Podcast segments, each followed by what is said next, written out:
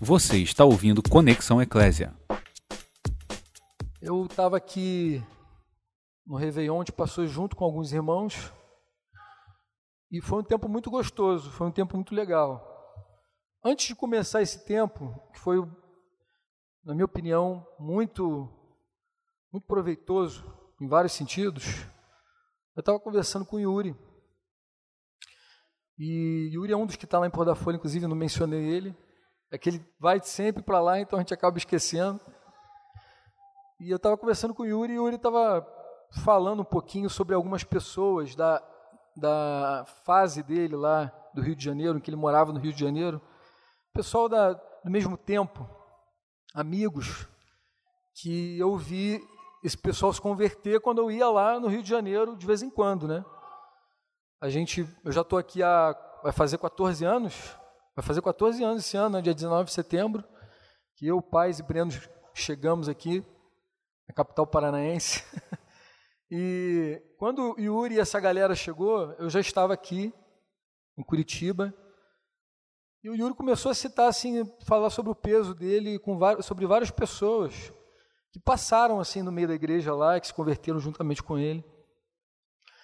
E a gente foi lembrando de alguns nomes, fui perguntando, aí fulano? Pô, cara, fulano também não está mais no Senhor, fulano também não está mais no Senhor, fulano também, tudo jovem, uma, uma faixa etária assim, parecida com o Yuri, não que ele seja muito jovem, mas uma faixa etária ali média. E chegou uma determinada pessoa, uma pessoa que ele citou, uma pessoa que eu tinha uma referência assim muito legal eu vi ela crescer, assim crescer, eu digo no Senhor. E ele falou: Poxa, cara, eu estou preocupado com, com fulano, parece que ela parece que ela perdeu alguma coisa.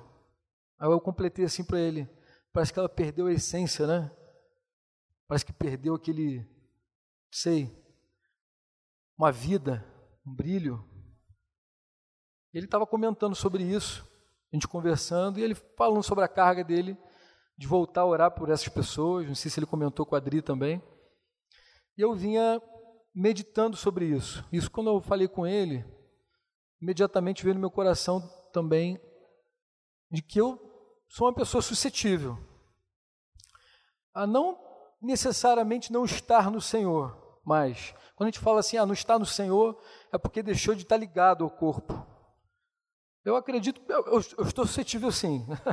eu posso né, me desviar, qualquer um de nós é, pode se desviar do Senhor, mas eu me vi assim, me veio um temor no meu coração sobre um desvio muito sutil que pode acontecer, que é me desviar dele, me desviar de segui-lo, de olhar para ele, de estar perto dele. E eu comecei a, a pensar sobre a essência, comecei a refletir sobre a essência que nós nunca podemos deixar de ter.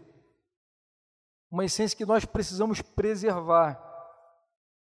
Essa palavra essência, você não, talvez não encontre na Bíblia, talvez encontre na Bíblia quando Paulo fala sobre o perfume, nós somos uma tem traduções que falam da essência, nós somos o bom perfume de Cristo.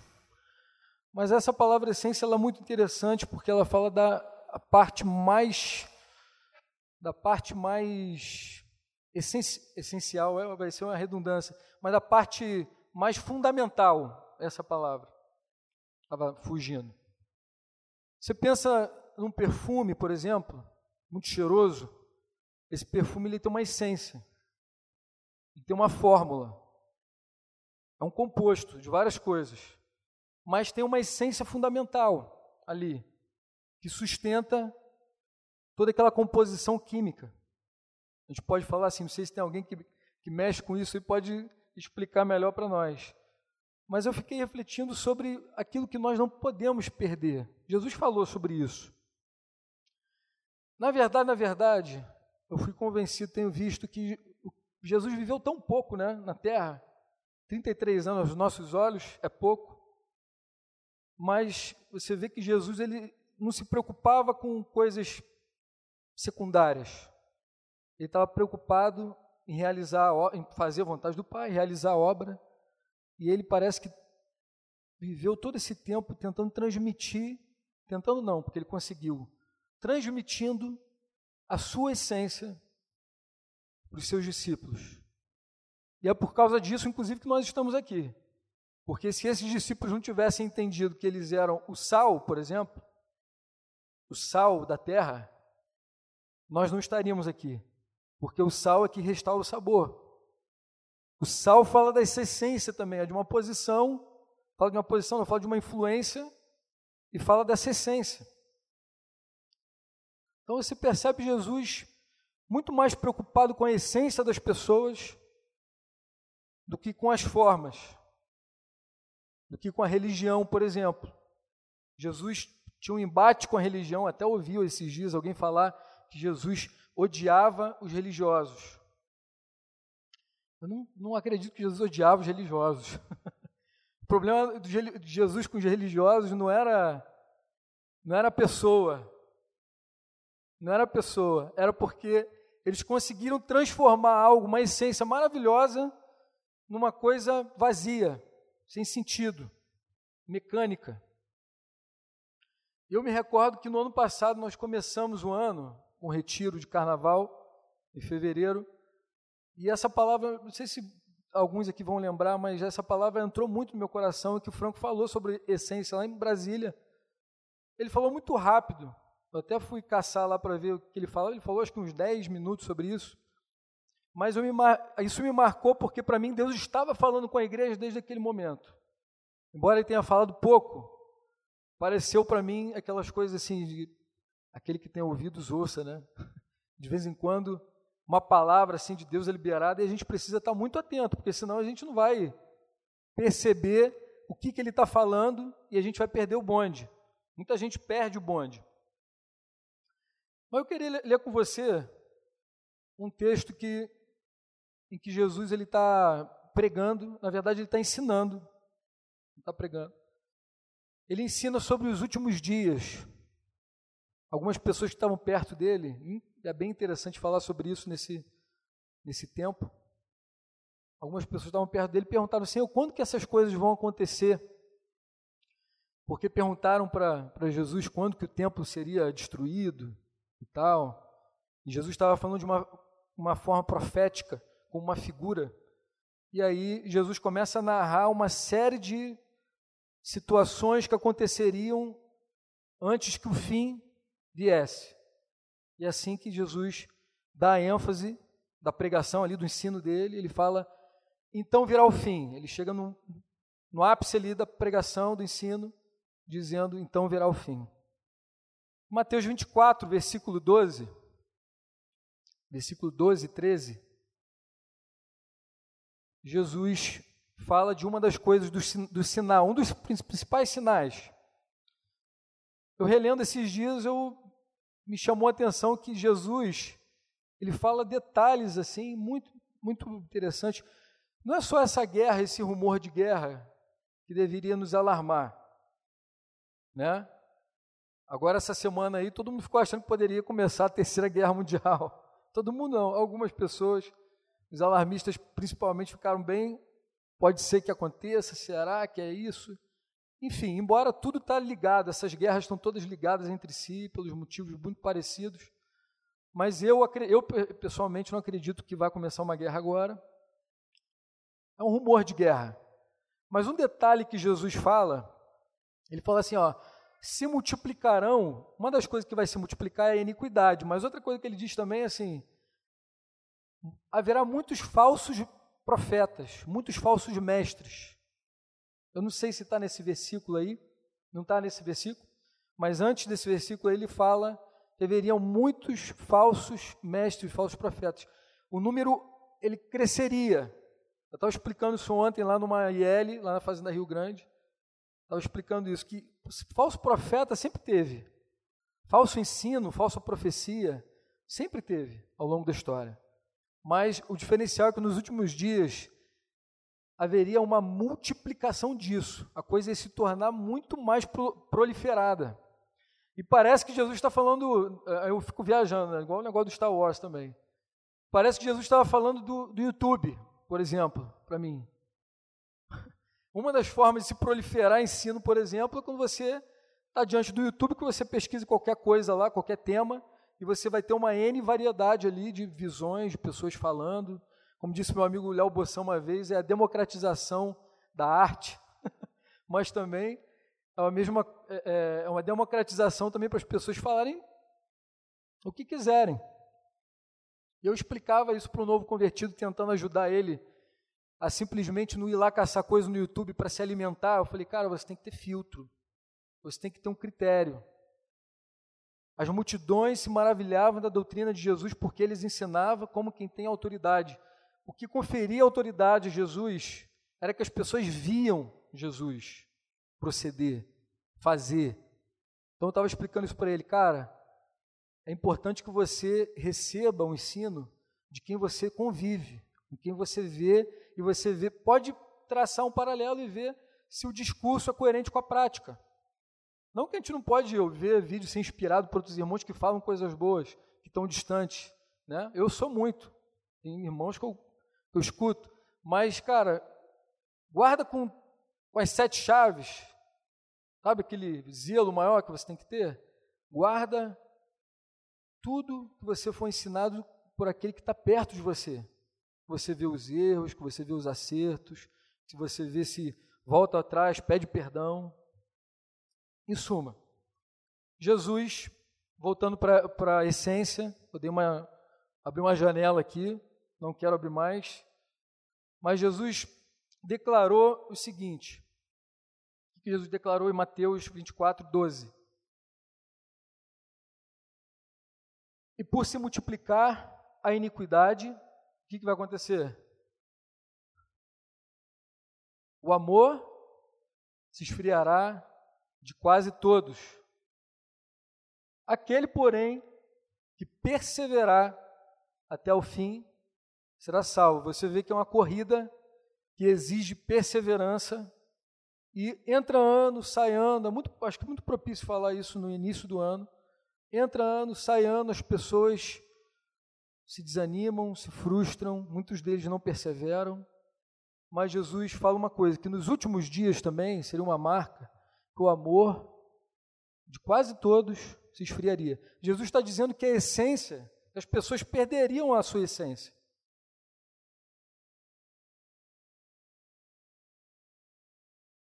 Quando você lê o apóstolo Paulo, você vai ver que o amor é o dom supremo. O amor de Deus foi derramado nos nossos corações pelo Espírito que nos foi dado. Se a gente pode dizer, se a gente pode falar sobre a essência, a gente pode falar sobre o amor.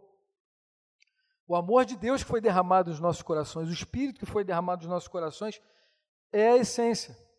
Tanto que você vai ver que Paulo também fala, para você preservar essa essência, assim, ó, não apagueis o Espírito. Não apagueis o Espírito. Você recorda disso? Então, quando a gente preserva o Espírito dentro de nós, de alguma forma, nós estamos preservando a nossa essência. Jesus fala também outras coisas importantes sobre a essência. Quando ele está ensinando no Sermão da Montanha, em Mateus capítulo 6, versículo 33, como eu falei, Jesus aponta de novo ali para aquilo que é central. Jesus faz muito isso, ó, tira o foco das coisas secundárias e coloca naquilo que é central. Ele diz, capítulo 6 de Mateus, versículos 33, perdão. 33. Jesus está ensinando sobre como a gente não deve andar preocupado com aquilo que a gente tem que comer, beber, vestir. A gente tem que trabalhar. Trabalha. O passarinho não vai conseguir alcançar a comidinha se ele não voar. Né? O cavalo também não vai comer se ele não, não trabalhar. A gente precisa trabalhar, mas gente, eles não se preocupam com, com o que vai acontecer, se vão ter ou não. Eles simplesmente fazem o que tem que fazer e, como consequência daquilo, vem o resultado, vem o cuidado, o cuidado de Deus está sobre todos. Jesus está ensinando sobre isso. E ele diz: Buscai, pois, em primeiro lugar, o que? o seu reino e a sua justiça, e todas estas coisas vos serão acrescentadas. Que todas estas coisas são essas? São todas estas coisas. Jesus está falando que o essencial ele garantiria que a roupa, comidinha, sustento. Mas Jesus fala que todas essas coisas, as demais coisas vão ser acrescentadas. Ele está dizendo: busca, em primeiro lugar, o reino de Deus. Parece que é uma pista também, um sinal que Jesus emite, apontando para aquilo que é essencial. Jesus fala sobre a essência também com Marta e Maria. Eu não vou ler aqui, mas talvez alguns de vocês lembrem que Jesus fala para Marta assim: Marta, você anda inquieta com tantas coisas assim, ó. Maria está aqui, ela escolheu a melhor parte. E dela não vai ser tirada. O que, que Maria estava fazendo? Hã? Maria estava ali sendo, recebendo a essência. Direto, um negócio assim, direto. O autor da vida, aquele que estava lá junto, lá criando, dizendo, falando, haja luz, estava ali diante dela e ela aos pés dele, quedada, ouvindo o que ele tinha a dizer. Assim, Maria estava buscando essência. Jesus repreende também Laodiceia, em Apocalipse capítulo 2, versículo 4 e 5.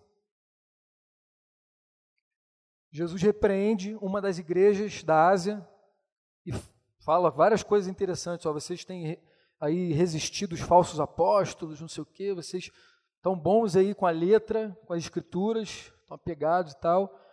Tenho, porém, contra ti, o que, que ele fala? Abandonaste o teu, o teu primeiro, primeiro amor, fala daquilo que é essencial, de novo, o que é essencial. Qual era a essência de Jesus? Ele é o único que pode nos ajudar a preservar essa essência. Ele é o único que pode de verdade nos ensinar. Qual era a essência de Jesus? Jesus, ele inovou, e isso era um dos principais embates que ele tinha com os fariseus, porque Jesus chamava Deus de Pai. Você vê que a essência de Jesus estava totalmente depositada, a confiança dele estava totalmente depositada na identidade que Jesus sabia que ele era. Jesus, ele era um ser espiritual que encarnou. Imagina, devia ter um monte de gente falando que ele era maluco. Devia não, tinha, porque a Bíblia fala que os próprios irmãos não acreditavam nele. Mas Jesus, ele tinha a essência dele muito preservada. A identidade dele era muito preservada. Era assim, não, eu sou o filho de Deus pergunta para Pedro: Pedro, o que, que, as pessoas têm dito que eu sou? Aí eles falam lá, dito que você é o Elias, que você não sei o quê, e Jesus, aí Pedro ousadamente vai lá e diz: Tu és o Cristo, o Filho de Deus vivo. Aí Jesus fala para ele: Não foi nem carne nem sangue que te revelou. Você vê que a essência de Jesus estava fundamentada na identidade, na relação dele com o Pai relacionamento com o Pai. Você vai ver a comunhão e a obediência de Jesus era o que produzia a essência que Jesus tinha. Quando ele falava, as pessoas ouviam. As pessoas sempre notavam assim que tem alguma coisa diferente. A essência de Jesus transbordava. É para isso que ele nos chama a experimentar também. Mas você vê a comunhão e a obediência do Pai. João 5, versículo 30. João capítulo 5, versículo 30. Eu gosto muito desse texto. Ele fala sobre a essência, como que ele preservava a essência dele. Jesus diz: Eu nada posso fazer do que? De mim mesmo. Na forma porque eu ouço, julgo. Isso aqui é interessante. Nós julgamos as coisas o tempo todo. O que Jesus está falando assim, eu emito juízo sobre as coisas, são valores, o que é mais importante, o que não é, a forma minha de pensar, isso são juízos. É disso que Jesus está falando. A forma porque eu ouço, julgo. Ou seja, Jesus, ele percebia as coisas pelos olhos do Pai. Ele ouvia o Pai e percebia as coisas. O meu juízo é justo, porque não procuro o quê?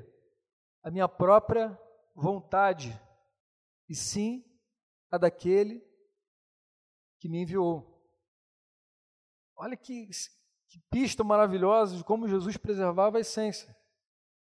Ele não inventava, não fazia firula, não ficava inventando coisas para arrastar as multidões, para levar a massa para lá, massa para cá, massa para. Não, ele, Jesus, ele era, ele sabia quem ele era, ele ouvia o Pai falar e obedecia, não inventava. Essa era a sua essência. Sua comunhão e sua obediência ao Pai. A comida e a bebida de Jesus, nós já citamos aqui. Qual é? Fazer a vontade do Pai, João 4,34, e realizar sua obra. Comida fala daquilo que compõe você. Nós aqui, ó, o teu tecidinho, tua, tua gordurinha, teu, teu osso, é resultado daquele churrasco que você comeu, daquele feijão e arroz que a tua mãe te deu, do angu, da polenta, sei lá qual é o nome que, que vai dar. O que nós comemos, nos tornamos de alguma forma, né? Guardados aí, devido à proporção, assim, ó. O que comemos, nós somos. Então, quando a gente fala de comida, a gente está falando de essência. A essência de Jesus também estava fundamentada em fazer a vontade do Pai e realizar a sua obra. Tanto que Jesus foi tentado na sua essência. Vocês lembram quando Jesus foi tentado? Ele foi para o deserto? Acho que todo mundo lembra. Jesus passou a tentação no deserto, lá de 40 dias. É uma, é uma história assim muito legal. Você vê que Jesus foi tentado naquilo que é mais fundamental. Ele foi tentado sobre a sua identidade, foi tentado nos seus desejos físicos mais fundamentais ali, de transformar pedra em pão também, comer. Jesus foi tentado para que ele abrisse mão da sua essência. É isso que o diabo queria, é isso que Lúcifer queria, quando ele fala assim, ó, tá vendo todos esses reinos? Tudo isso eu vou te dar, se prostrar diante de mim, você me adorar. Ele queria que Jesus abrisse mão dessa essência, da dependência, da obediência, da comunhão do Pai. E qual é a nossa essência? Qual seria a nossa essência? Isso é uma pergunta interessante para a gente, na verdade, não é uma pergunta só para eu poder dizer outra coisa, é assim, qual é a tua essência? O que, que constitui qual é o teu elemento fundamental? O que, que você tem exalado? As pessoas olham para você e veem você mais uma pessoa que nem olhou na cara delas, que entrou no elevador ali, oi, tudo bem? Ou a gente busca algo diferente com Deus. Como que é isso na tua vida? Qual é a nossa essência? O que, que não pode faltar na tua vida? Porque isso que não pode faltar, que é aquela tua marca, é a tua essência. Nós somos ramos que necessitam da seiva, porque nós estamos ligados à videira. A nossa essência devia, devia estar intimamente ligada ao simples fato de você estar ligado ao corpo de Cristo, a videira. Jesus falou: Eu sou a videira verdadeira e vocês são os ramos. A essência do discípulo de Jesus, assim como é, como é Jesus, como é de Jesus, é essa dependência, essa busca por não inventar nada, por fazer aquilo que o Pai quer que a gente faça. a nossa identidade, o nosso chamado, a nossa missão. Isso é a tua essência, deveria ser a tua essência. Quem foi chamado, quem ressuscitou, juntamente com Jesus Cristo, quem crê que foi ressuscitado juntamente com Cristo? Eu fui ressuscitado juntamente com Cristo. E ressuscitado juntamente com Ele, eu recebi essa essência maravilhosa. A raiz da rebelião da minha vida, ela já não me pertence mais. A raiz de querer fazer as coisas do meu jeito já não me pertence mais. Então, como que nós podemos perder a nossa essência, amados? Como que nós podemos perder isso que eu estou falando? Nós perdemos a essência quando perdemos a parte que é mais importante. Perdemos a melhor parte. Mas eu listei aqui, nessa conversa com o Yuri, me, me trouxe muita reflexão, como eu já falei para vocês. Eu estava pensando sobre a minha própria vida, sobre coisas que podem me tirar do. podem roubar de mim a essência que eu carrego. Eu ainda, para mim, não exalo a essência como eu gostaria de, de exalar a essência de Jesus. Eu não quero perder a vida dele dentro de mim. Não quero. Mas é uma coisa que eu percebo que é uma luta constante para a gente não perder. Acho que quando Jesus fala que nos últimos dias a iniquidade se multiplicaria, e o amor de quase todos se esfriaria, essa iniquidade, quando se você for estudar, ler um, ler um pouquinho a palavra, você vai ver, a iniquidade era sempre o seguinte, era, era como se fosse uma desobediência à lei. Quando Jesus estava falando assim, por se multiplicar a iniquidade, era como se ele estivesse traduzindo para o português de hoje, como, como se estivesse dizendo assim, por se multiplicar aqueles que não, tem nem, não estão nem aí para o que Deus pensa, para o que Deus quer. Aqueles que vão ignorar a lei. Seria mais ou menos isso. Por se multiplicar isso, a essência, o amor de quase todos se esfriaria. E eu percebo que eu estou sujeito. Nós estamos no mundo. Nós vivemos o mundo. O mundo que nos oprime. Nos oprime. Sinto te dizer e relembrar que o mundo não é nosso amigo. O mundo que eu quero dizer é o sistema do mundo, são os valores do mundo, que são valores que confrontam totalmente com os valores de Deus, com a visão de Deus, com a mente de Deus. Esse, esse mundo ele nos oprime porque ele é nosso inimigo. Se você quiser ser amigo do mundo, vai ficar tudo bem, você não vai sentir nada. Você não vai sentir nenhuma opressão, você não vai sentir nenhuma oposição. Você vai estar ali, está juntão, junto e misturado. Mas aqueles que querem viver uma vida piedosa, a Bíblia fala, o que, que vai acontecer? Serão perseguidos, sofrerão perseguição. Uma vida piedosa é também um negócio interessante, porque piedade não tem um significado claro. Não tem. Piedade, piedade seria uma palavra como um sentimento religioso, mas quando você vê ele, essa palavra sendo usada nas Escrituras, você vê que piedade está ligada à devoção, uma vida de devoção, uma vida séria, uma vida que você leva a cabo de fato aquilo que você acredita. Não fica de, de Diz que, que crê, mas pratica uma coisa nada a ver, totalmente errada. Não, quando você quer viver aquilo que você diz que crê, isso é viver uma vida piedosa se importar com o que Deus pensa, filtrar o que entra dentro de você, filtrar as palavras, filtrar as músicas, filtrar as informações, filtrar o que você coloca diante dos teus olhos, a santidade. Eu quero, eu quero falar com vocês. Eu, eu cheguei aqui no ponto que eu queria chegar. É Para mim, uma das coisas que nos fazem perder a nossa essência é o medo.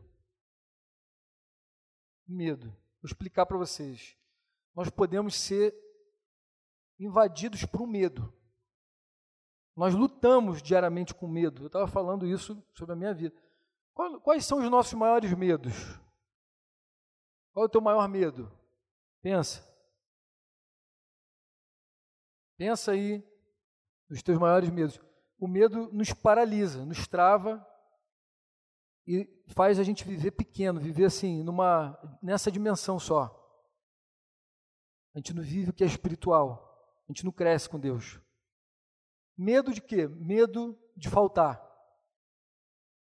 Porque, como eu falei, o mundo nos oprime, as nossas cobiças são ativadas e a gente vive querendo, sempre querendo mais e querendo mais e querendo mais e querendo mais. Não só coisas. A gente não quer só coisas, a gente quer também. Quem não quer o amor?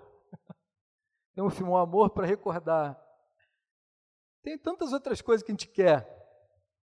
Mas nós temos medo de perder, a gente tem medo de não casar. Medo de não casar é um negócio difícil. Eu já lutei com esse medo, medo de não casar. Será que a, que a Isa vai desistir de mim antes da gente casar? Eu acho que eu não, não pensei isso, mas antes, quando eu era solteiro, eu tinha medo de não casar. Eu lutava com isso. Medo de não dar certo. E medo também é um sinal muito ruim, é um sinal de que você não tem também uma clareza de quem está com você, de que se você está envolvido no projeto certo. Dá um medo. Quando você olha para o lado, você olha para dentro, porque ele está em nós. Lembra o negócio do Star Wars lá, né? A gente pode fechar os nossos olhos e estar tá diante do Pai.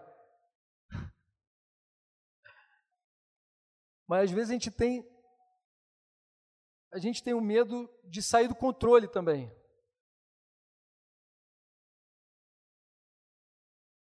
Pensa que você olha para o teu lado, você não tem aquele cara forte contigo que ia resolver a parada. Quando a gente não tem a certeza de que ele está conosco, porque às vezes a gente, a gente sabe que a gente está envolvido numa obstinação, por exemplo. A gente quer muito aquele negócio. Quero muito desse jeito, eu quero que seja no meu tempo, eu quero que seja na minha hora. Aí nós somos invadidos por um medo assim: será que Deus está comigo? Eu acho que Deus vai me reprovar agora.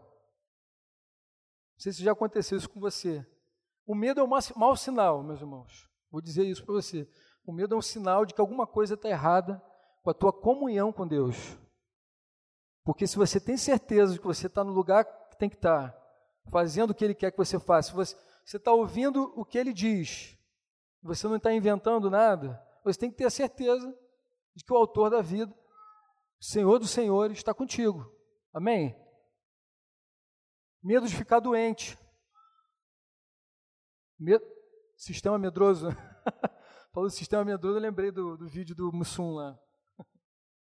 O vídeo do Mussum, que ele está lá diante da, da televisão, e aí começam os comerciais lá, falar, não, porque é, aí começa a falar de doenças, umas doenças lá, ele começa a sentir, então, quando você é atacado no fígado, não sei o que, ele começa, hum, dor no fígado aqui, começa a sentir exatamente o que o cara está falando. Esse medo faz com que a gente perca a essência, sabe por quê? O medo faz com que a gente tome uma decisão assim, não, eu, eu vou tentar, eu, eu vou, eu preciso fazer com minhas próprias pernas. Chega, não vou esperar por ninguém.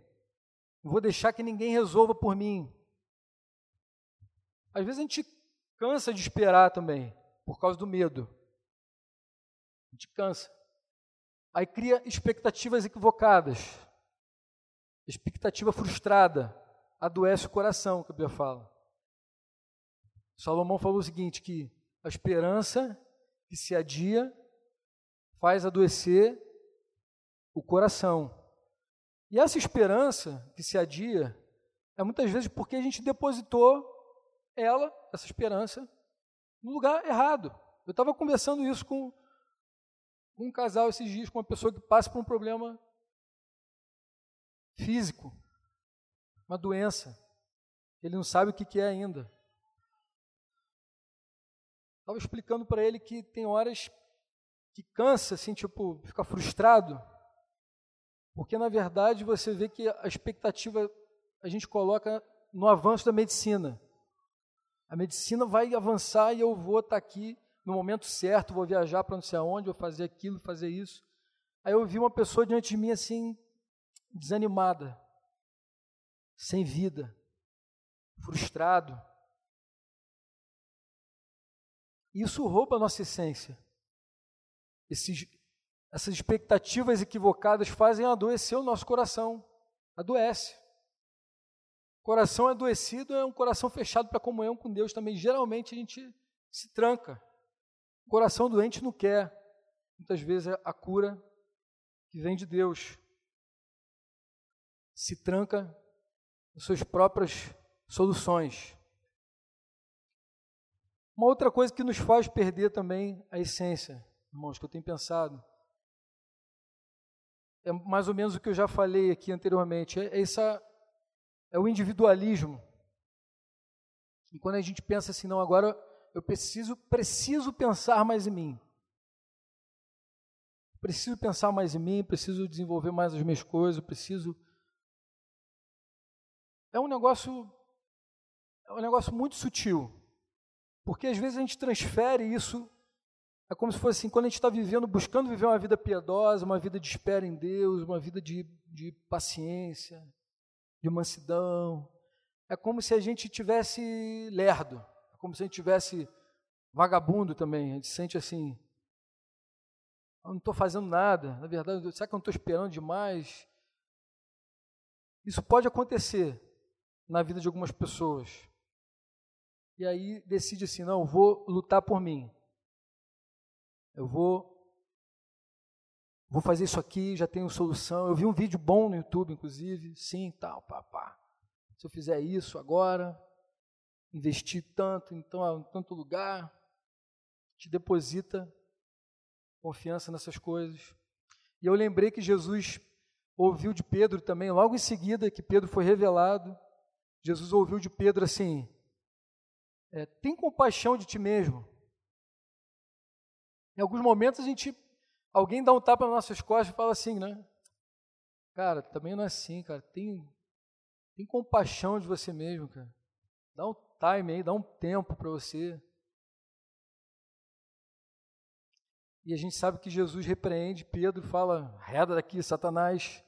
Ele não está falando com, com Pedro, mas está falando com aquele que moveu que ludibriou Pedro, ele vai falar: reda daqui, Satanás, porque você não cogita das coisas de Deus, mas sim das dos homens. Você só está vendo as coisas no, como os homens veem.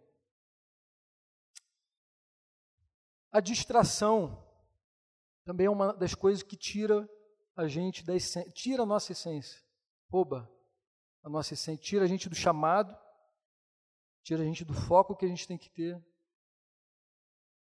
Eu lembrei que Paulo fala de um cara que causou muitos males para ele, em 2 Timóteo, capítulo 4, versículo 10. Fala de um camarada.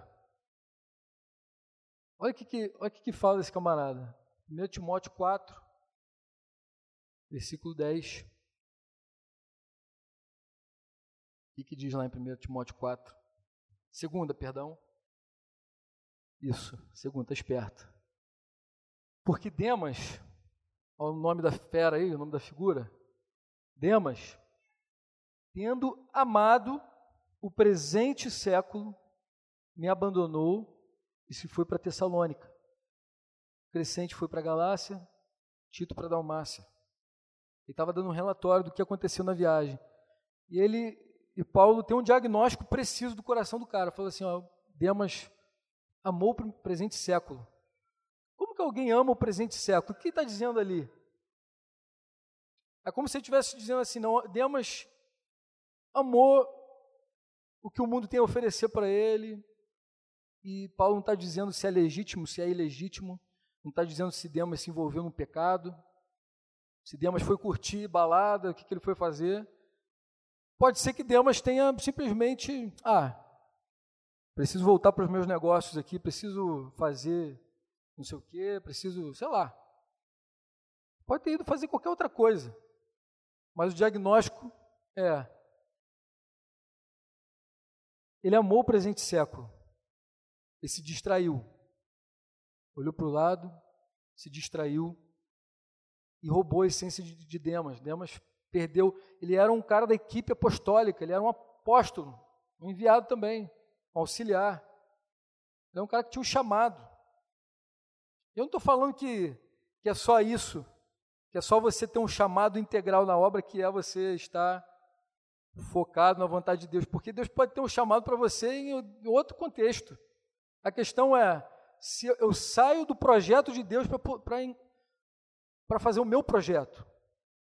Acho que essa, essa é a melhor expressão. Não, vou meter o pé, esse projeto aqui não está valendo a pena, nem ouve Deus. Vou embarcar no outro projeto. Foi isso que Demas fez, abandonou Paulo e foi para Tessalônica. Foi para Tessalônica. Uma das coisas que eu, eu, comecei, eu comecei não, eu tenho refletido sobre uma coisa já a gente vai lendo as escrituras, Deus fala com a gente, e é muito interessante, né, como Deus responde quando a gente busca, quando a gente para para ouvi-lo, quando ele se dedica, por mínimo que seja, Deus fala com a gente, é tão maravilhoso.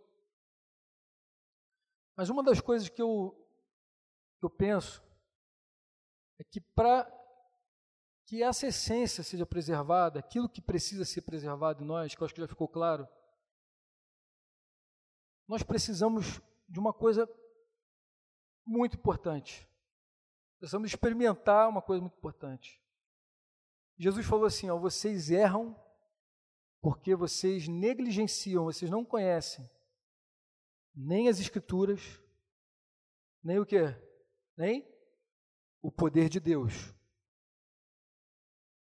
A gente pode não negligenciar as Escrituras, mas a gente está vivenciando uma igreja que, além de negligenciar as Escrituras, eu digo a igreja, a igreja no seu sentido mais amplo, além de negligenciar as Escrituras, também negligencia o poder de Deus ou confunde. A gente está vivendo, por exemplo, no tempo do orientalismo, não sei nem se existe essa palavra, mas assim, as pessoas apreciam demais a cultura oriental, porque a cultura oriental ela é transcendental, ela é maravilhosa, ela não sei o quê, mas ela é vazia do poder de Deus. É vazio. Ao mesmo tempo, também a gente pode, numa celebração como essa aqui, estar tá um monte de gente vestido de forma diferente, falando de uma forma muito vibrante, orando, e ali ainda está vazio do poder de Deus. E o poder de Deus não é você falar mais alto, ou você falar nas línguas estranhas necessariamente publicamente. O que é o poder de Deus? Nós carecemos do poder de Deus, nós carecemos do experimentar o poder do Espírito como a essência da nossa vida. O que sustenta essa essência em nós é o poder do Espírito. E nós precisamos, assim, urgentemente do poder do Espírito, experimentar o poder do Espírito. É possível que tenha gente aqui que está há anos entre nós que não experimentou o poder do Espírito. Como eu posso dizer isso? O que, que o poder do Espírito faz? O poder do Espírito te transforma. Pô. O poder do Espírito faz você dizer não para coisas que antes você ia facinho. Provoca você uma mudança de mente e sustenta com muita tranquilidade, tranquilidade que eu digo, muita firmeza, essa é a melhor palavra, uma mudança de pensamento, sustenta. E se não for o poder do Espírito, a gente não aguenta não. Se a gente não experimentar o poder do Espírito, a gente vai viver um negócio raso, uma relação rasa com Deus, com a igreja. Ninguém vai conseguir te tocar, ninguém vai conseguir te pastorear, ninguém vai conseguir te ensinar, te ajudar a você crescer. Não vai. Porque o poder do Espírito ele serve para nos fazer vencer o medo. Gente, o poder do Espírito não é para a gente parecer mais espiritual. Não é porque aquele cara profetiza ou porque aquele cara tem um sonho, aquela mulher tem um. Eu acho que disso a gente está um pouco mais vacinado. Mas o poder do Espírito é principalmente para abalar toda a estrutura do medo na tua vida. Os discípulos, quando estavam com medo, quando Jesus morreu, imagina, eu fico tentando me colocar no lugar. Quando Jesus morreu, eu ficaria igual a ele, ia ficar com medo. Porque o cara que morreu lá, que foi perseguido, porque Jesus foi perseguido, ele não estava mais ali, eles não estavam mais vendo nada ali na, na vista deles. Só depois que Jesus apareceu, depois do terceiro dia, eles estavam com medo, encurralados, tudo guardadinho assim num lugar como esse, num cenáculo lá, esperando que a promessa de Deus viesse. Mas aí aquele cara que estava com medo até de olhar para uma empregada na, no pátio lá de Caifás, que era Pedro, agora, quando o Espírito é derramado e ele experimenta o poder do Espírito, ele tem coragem. Coragem para ir abrir o bocão dele lá e interpretar as, as profecias e dizer: ó, arrependei-vos, todos vocês, para a remissão dos vossos pecados, se voltem para Deus, cheio de ousadia, cheio de coragem. O poder do Espírito é para nos dar certeza, para nos dar convicção, trazer convicção de quem nós somos. Não ter, ter medo de dizer, eu sou um discípulo de Jesus. Pô. O poder do Espírito capacita a gente a viver em santidade. Eu questiono alguém que ainda não experimentou a libertação do, do pecado, eu questiono o novo nascimento. Porque se a gente vive escravo de um pecado que nos aprisiona, assim, aquela coisa recorrente, ah, tá, peca toda hora, toda hora, nunca experimentou uma libertação. Isso, isso é uma anomalia, porque o poder do Espírito nos liberta do poder do pecado. Eu lembro das coisas que eu fui liberto. Eu estava debaixo de uma, uma cadeia sentimental, envolvido num relacionamento que minha mãe, minha irmã, todo mundo falava, não, sai, não é um, a gente não gosta muito, tal, não sei o quê, sai dessa situação aí. E eu mas quando o Espírito me visitou, eu lembro que eu tinha certeza de que aquela não era a vontade de Deus e foi assim. Eu resolvi viver uma vida em santidade. E é esse poder que vai sustentar a nossa vida a viver uma vida em santidade. Mas tu vai falar um negócio desse hoje, as pessoas se escandalizam. Vai falar, tem que viver uma vida em santidade. O que é viver uma vida em santidade, né? Não é só a roupa que a gente usa, o costume de ir no lugar. Santidade não tem nada a ver com isso. Santidade é a capacidade que a gente tem de imitar as obras de Jesus, o caráter de Jesus. Isso é santidade. Quando, como eu sei que alguém está crescendo em santidade? Quando o caráter de Jesus está crescendo. O cara era brabo, agora já está mais manso. O cara era mentiroso, agora Cara, ele passa mal, mas ele fala a verdade. O cara não podia ver um rabo de saia que agora, mas agora o cara consegue se conter, se, se guardar, consegue ser fiel à esposa. É isso que o poder do Espírito proporciona na nossa vida. O poder do Espírito vai te dar condições de você restaurar também, restaurar, pedir perdão, declarar perdão eu posso dizer, ó, a Sandra está cheia do, do Espírito, do poder do Espírito, ela experimentou por quê? Porque ela perdoa, ela é perdoada, ela recebe perdão, mas principalmente perdoar, como é difícil perdoar. Testemunhar, como eu já falei aqui, proclamar, cuidar de pessoas. Isso só é possível no poder do Espírito, porque senão dá piripaque, dá trava. Eu conheço pessoas que começaram a querer exercer um ministério, fazer alguma coisa sem experimentar isso, que travaram depois. Ficou, não, não quero mais isso, meu Deus, que coisa maluca, que coisa mais difícil de fazer, se preocupar com o outro, já tem tanto problema, vou me preocupar com o problema do outro. Nós precisamos experimentar o poder do Espírito para fazer a vontade de Deus. Eu queria terminar dizendo isso. Queria terminar lembrando o que Salomão diz. Eclesiastes capítulo 9, versículo 5, a partir do versículo 5. Ele, Salomão está falando de várias coisas corriqueiras da vida, corriqueiras. Falando sobre a vida natural, o dia a dia. E ali ele insere uma coisa diferente, no meio daquela descrição ali de fatos triviais. Eclesiastes, capítulo 9, versículo 5. Foi? Olha que interessante. Salomão diz: Porque os vivos sabem que hão de morrer, mas os mortos nada sabem, não sabem coisa nenhuma. Nem tampouco terão eles recompensa, porque sua memória jaz no esquecimento. Amor, ódio, inveja, para eles já pereceram. Para sempre não tem eles parte em coisa alguma do que se faz debaixo do sol. Vai, pois, come com alegria o teu pão, bebe, vive a vida, pô.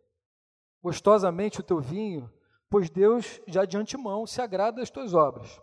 E depois, ah, aqui entra uma coisa diferente.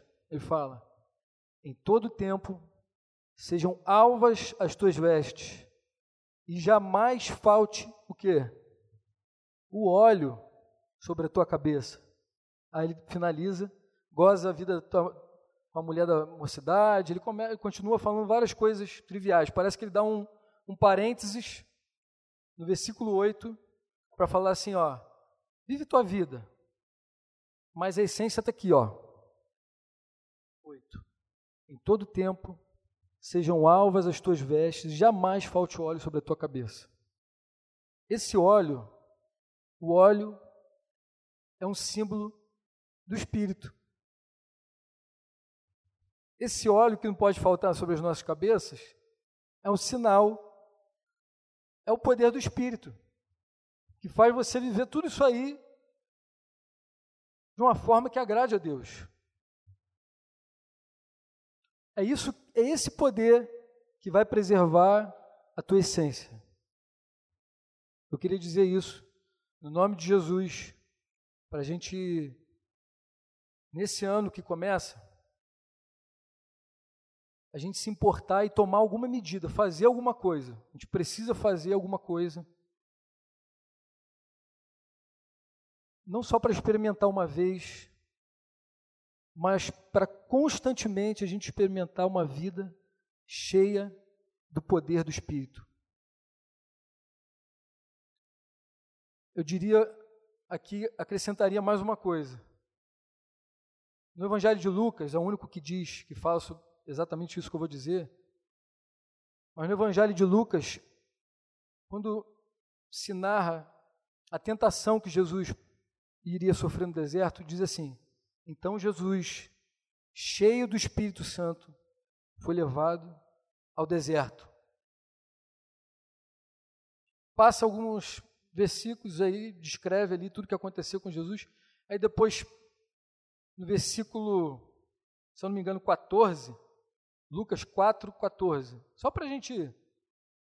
Só para validar isso aí, por favor, Kevin. Então Jesus, no poder do Espírito, regressou para Galiléia e sua fama correu por toda a circunvizinhança. Eu leio esse texto e esse texto me inspira. Me inspira.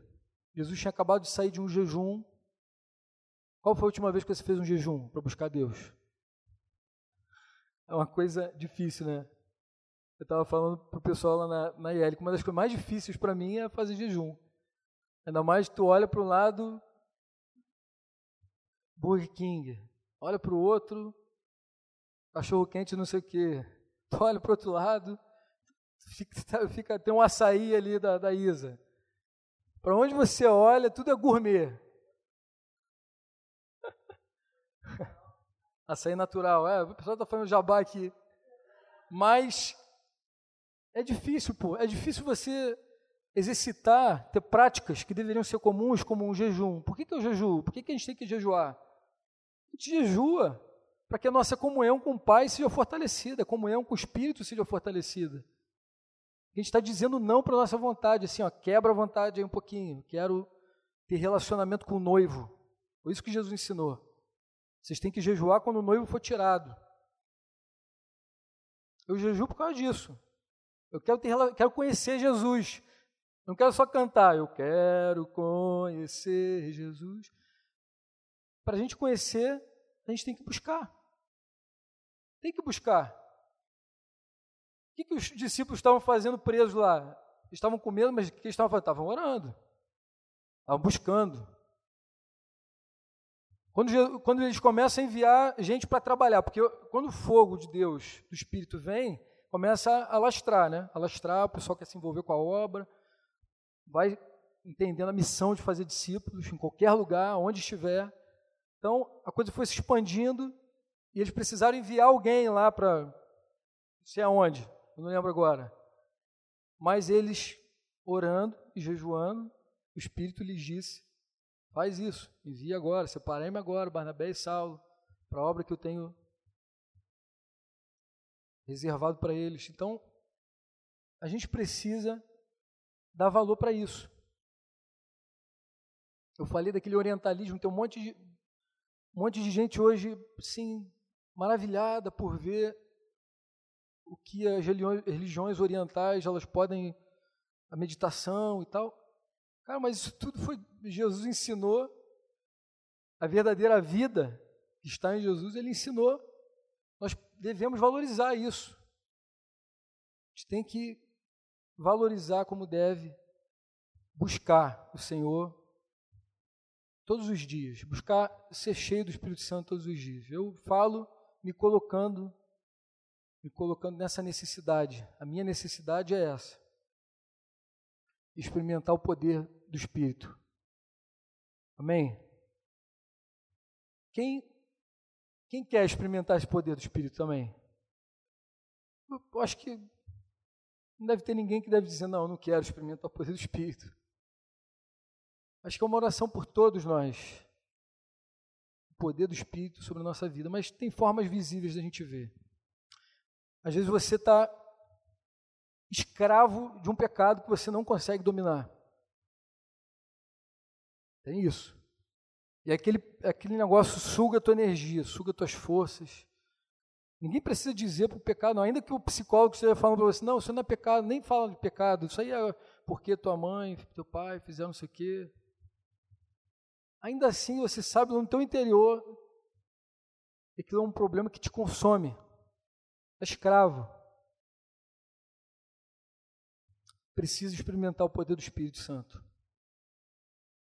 Eu queria orar por quem, por quem não se vê assim, ainda escravo de alguns pecados, de, eu digo de coisas pontuais, que não se vê vencendo, só se vê vencido. Eu quero orar também por alguém que esteja sem alegria, que perdeu a alegria, que perdeu a alegria, o brilho de fazer a vontade de Deus, já não tem mais sentido fazer a vontade de Deus. Eu quero orar por esses dois tipos de pessoas e também quero orar pelos enfermos.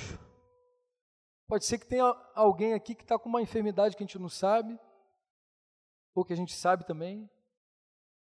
Eu queria convidar esses três tipos de pessoa para vir aqui na frente como um sinal de humildade, como um sinal de devoção, de piedade você vir aqui, se posicionar aqui na frente, para a gente impor as nossas mãos e orar e clamar pelo poder do Espírito Santo, porque não tem o que fazer.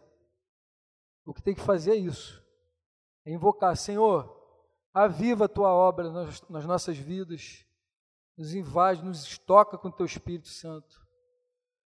Quem quer vir aqui hoje, fica à vontade. Queria convidar todos para fechar os olhos, a gente orar. Fecha os teus olhos e quem se enquadrou nisso que eu estou chamando aqui, vem aqui na frente, em nome de Jesus. Eu tenho esse testemunho no meu coração, de que pelo menos uma pessoa a gente vai impor as nossas mãos e o poder do Espírito vai quebrar todo jugo. Em nome de Jesus, seja o jugo da doença também, do pecado, da falta de paz, da inquietude, da depressão. Ah, Senhor.